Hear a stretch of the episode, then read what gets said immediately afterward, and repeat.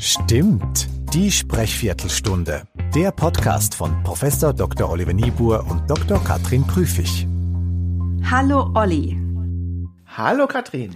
Herzlich willkommen euch und Ihnen zu einer weiteren Folge unseres Podcasts. Stimmt, die Sprechviertelstunde und es geht wieder um charismatischer Klingen und Kommunizieren. Heute haben wir uns die beiden Spitzenkandidaten von CDU und SPD sowie die Spitzenkandidatin der Grünen für das Kanzleramt angehört und vorgenommen. Und hier ein erster Eindruck, wie die drei klingen. Die SPD ist geschlossen. Die SPD hat einen Kanzlerkandidaten. Die SPD hat einen Plan für die Zukunft. Als ich in die CDU in meiner Jugend eingetreten bin, habe ich das nie mit der Vorstellung gemacht, einmal Bundeskanzler zu werden. Ja, ich war noch nie Kanzlerin, auch noch nie Ministerin. Ich trete an für Erneuerung. Für den Status quo stehen andere. Und auch wenn man es nicht glauben mag, tatsächlich liegen diese drei Kandidatinnen und Kandidaten sehr, sehr eng beieinander. Auf einer Skala von 0 bis 100, die ja unsere Charisma-Score-Skala ist im Bereich akustischen Charismas, kommt Laschet bei 75,0 heraus, Scholz bei 71,9 und Spitzenreiterin ist die Annalena Baerbock mit 77,4.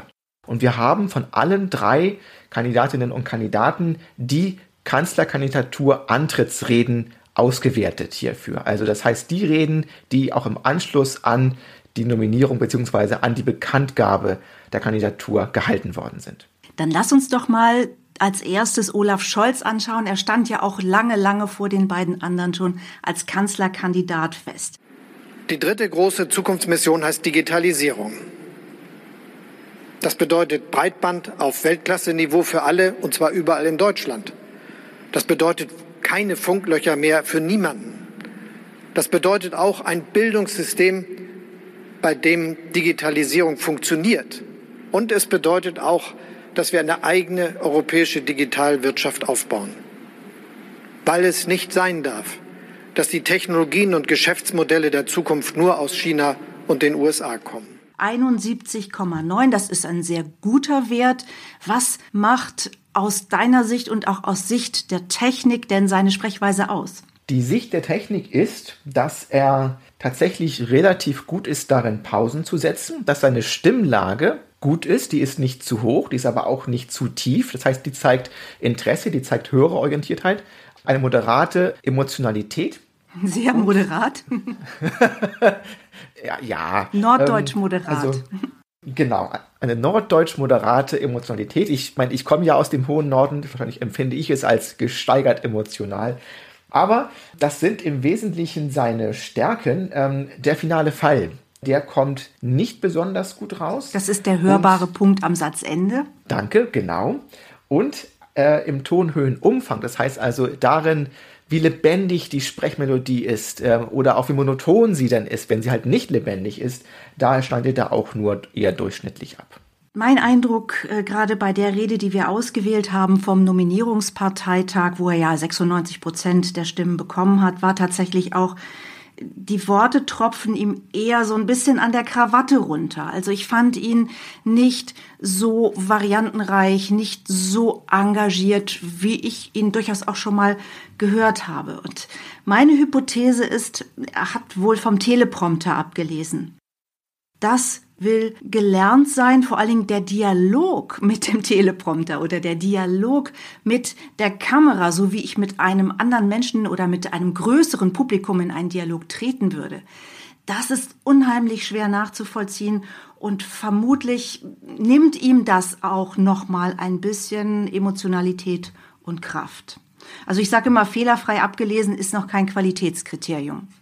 Ja, das stimmt. Das ist allerdings akustisch wirklich enorm schwer zu messen. Das hängt an ganz vielen Faktoren, beispielsweise die Variantenreichheit im Bereich der Betonung selber und gerade Füllwörter. Hier und da sind sie nämlich gar nicht so schädlich eingestreut äh, und natürlich abgelesen vom Teleprompter.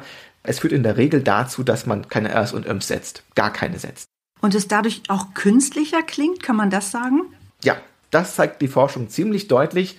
Zu viele zu machen ist nicht gut, das ist gar keine Frage. Das finden wir auch in den Experimenten, die wir so gemacht haben. Aber eben gar keine zu machen, wirkt abgelesen, wirkt gekünstelt, nicht authentisch, unter Umständen halt sogar auch ein bisschen manipulativ.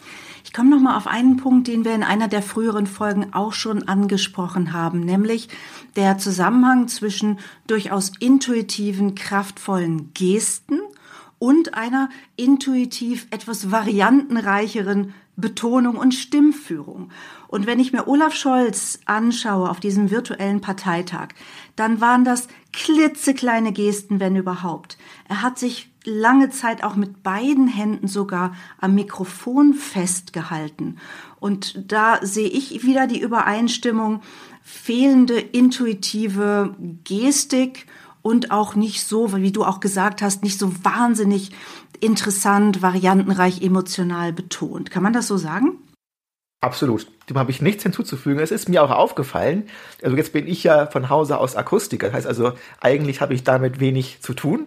Aber es ist mir von meinem Körpersprache eher naiven Auge aufgefallen, dass da wirklich im Bereich der Körpersprache quasi Stille herrscht, könnte man sagen. Ich denke, wir klettern jetzt mal die Leiter der Charisma Scores rauf und gehen auf Platz zwei und dann landen wir bei Herrn Laschet. Was wir in der Pandemie gelernt haben, sind neue Formate. Diskussionen unmittelbar mit den Kreisverbänden, mit unseren Mitgliedern. Und wir werden dieses stärken. Ich will den Dialog, ich will die innovativen Formate, denn durch jede dieser Diskussionen erfährt man viel über die Vielfalt in unserem Land und die Arbeit vor Ort. Ich denke mal, was uns hier zunächst aufgefallen ist, ist ein finaler Fall, also das auf den Punkt sprechen, das noch schwächer ausgeprägt war als im Falle von Olaf Scholz. Und trotzdem kommt er besser raus. Und er kommt deswegen besser raus, weil er kürzere, prägnantere Äußerungseinheiten hier generiert und weil er in der Sprechmelodie fast eine halbe Oktave lebendiger rauskommt als Olaf Scholz. Das gibt ihm eine leicht höhere Punktzahl. Ähm, vom Sprechtempo her ist er ebenfalls ein wenig unaufgeregter, ein wenig klarer. Also ich habe ähm, Armin Laschet mir auch noch in anderen Situationen, vor allen Dingen wieder in Interviewsituationen angeschaut. Da gibt es gute Momente und da gibt es sehr gehetzte Momente, wo sich, wo wir über finalen Fall überhaupt nicht mehr reden dürfen oder können, weil sich Satz an Satz an Satz an Satz an Satz reiht wo es ja schon engagiert ist und dann eben auch sehr atemlos. Also da haben wir wieder den ganz klaren Unterschied kontrollierte Redesituation, sicherlich vorbereitete und auch zumindest etwas geübte Rede einerseits und Interviewsituation, wo Druck gemacht wird, wo die Fragen kommen, wie sie kommen, andererseits. Dann habe ich ihn allerdings auch in drei nach neun gesehen, in der Talkshow von Radio Bremen, wo ja generell auch schon von dem Licht her eine sehr warme, eher kuschelige Stimmung herrscht.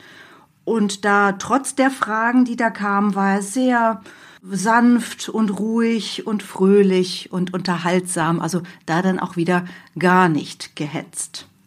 Dann haben wir jetzt hier wahrscheinlich einen Ausschnitt gefunden, der beides beinhaltet. Also wir haben natürlich auch hier Variationen drin. Das sind ja Durchschnittswerte, die wir hier nehmen, über die gesamte Rede hinweg. Und dementsprechend haben wir hier sowohl dies, das eine Extrem an einigen Stellen, als auch das andere Extrem an anderen Stellen tatsächlich. Soweit Armin Laschet, Kanzlerkandidat der CDU. Dann kommen wir zur dritten hier in der Runde der Kanzlerkandidaten und Kandidatinnen, nämlich Annalena Baerbock von den Grünen.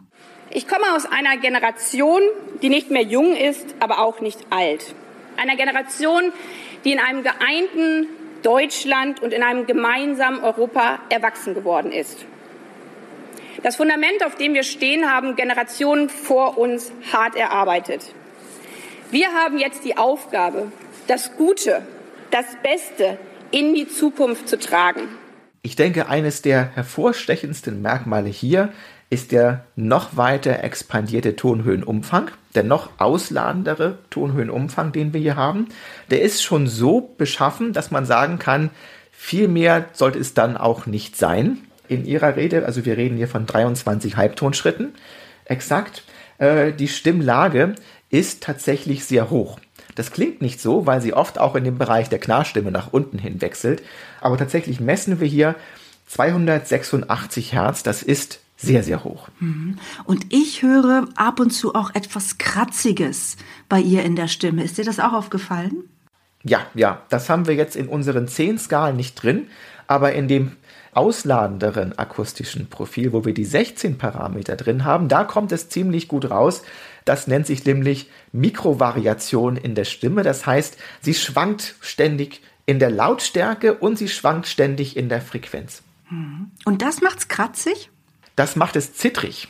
Und das Kratzige kommt eher dadurch rein, dass man vielleicht auch eine relativ hohe Spannung hat. Dass ich also, meine, ich kann nicht nur, wenn ich tief falle, mit, der Stimme knarzen. Ich kann auch auf jeder anderen Stimmlage mit der Stimme knarzen und dann wird es, ja, dann wird es ein bisschen angespannt.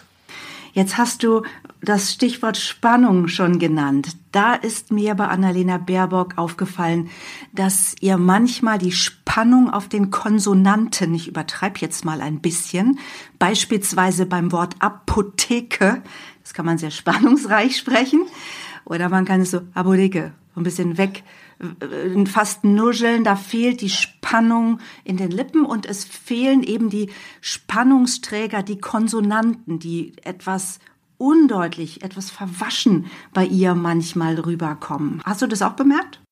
Bemerkt ja, gemessen nein.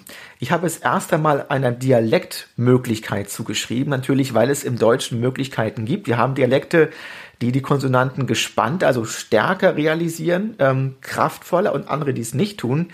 Und sozusagen ähm, in Unkenntnis des Forschers habe ich jetzt gedacht, es könnte unter Umständen sich um einen Dialekt handeln. Ich bin ja an einer dänischen Universität.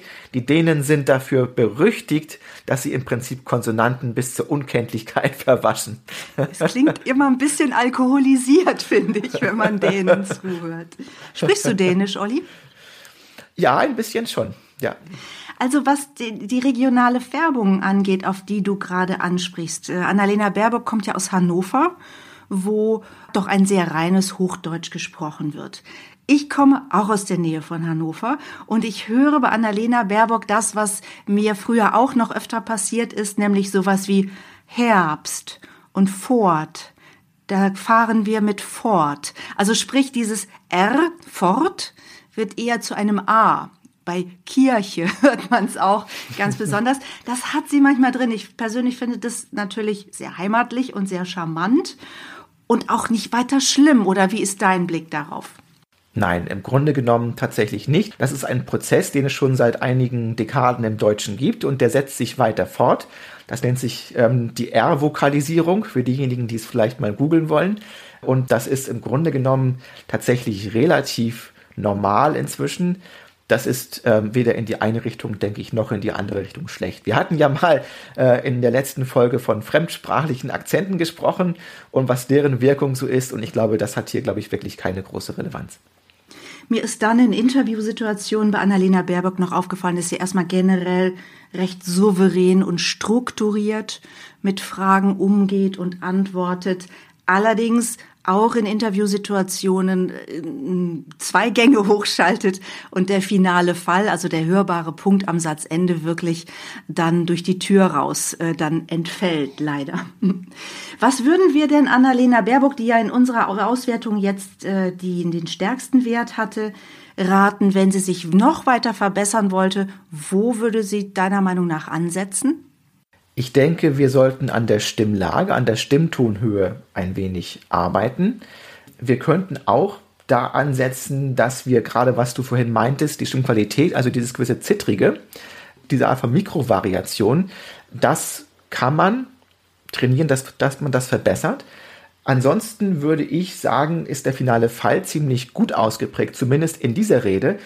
Es ist sogar so, heute Morgen war eine Umfrage bei NTV, wem man am meisten Vertrauen schenkt. Und dort kam Annalena Baerbock mit 51 Punkten von 0 bis 100 am stärksten raus. Dann Olaf Scholz mit 42 Punkten und Armin Laschet mit nur noch 37 Punkten. Und das deckt sich ziemlich genau mit dem finalen Fall, den wir für diese drei Kandidaten hier finden. Denn der ist am stärksten, am besten ausgeprägt für Baerbock und am schwächsten ausgeprägt für Armin Laschet. Woran man aber arbeiten sollte, wenn du sagst, dass es bei ihr in bestimmten Situationen einfach aus der Tür rausgeht mit dem finalen Fall, ist, glaube ich, die Konstanz.